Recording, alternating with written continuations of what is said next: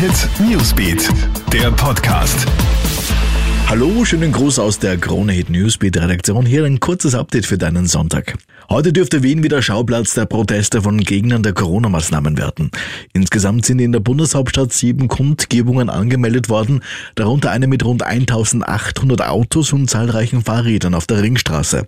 Weiters haben sich für den frühen Nachmittag Corona-Gegner unter dem Deckmantel eines Faschingsumzugs bzw. Spaziergangs angekündigt. Bei der Polizei ist das zwar nicht angemeldet, heißt es, die Wiener Polizei sei aber jedenfalls auf alle Eventualitäten vorbereitet.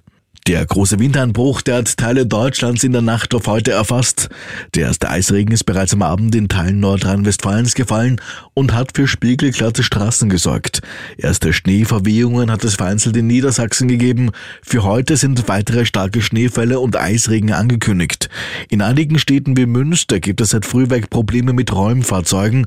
Dort twittert die Polizei den Appell der Richtung Einwohner, die Autos nicht zu bewegen und zu Hause zu bleiben. Wer hätte das früher mal gedacht? Das berühmte Sambodrom in Rio de Janeiro ist jetzt eine Corona-Impfstraße. In der knapp ein Kilometer langen Tribünenstraße, wo normalerweise in Karneval die berühmten Umzüge der Samba-Schulen stattfinden, können sich nun in der Corona-Pandemie Senioren impfen lassen, die ihren Impftermin verpasst haben. Bis Ende März hofft man in Rio, dass alle über 60-Jährigen dann geimpft sind und elf Damen und zwölf Herren. Damit reist der ÖSV zur Ski-WM, die ab morgen Montag in Cortina stattfindet. Die Damen werden von Katharina Liensberger und Tamara Tippler angeführt.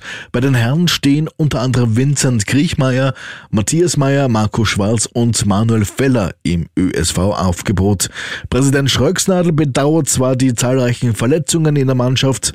Verletzungsbedingt ausgefallen ist etwa Nicole Schmidhofer oder Bernadette Schild.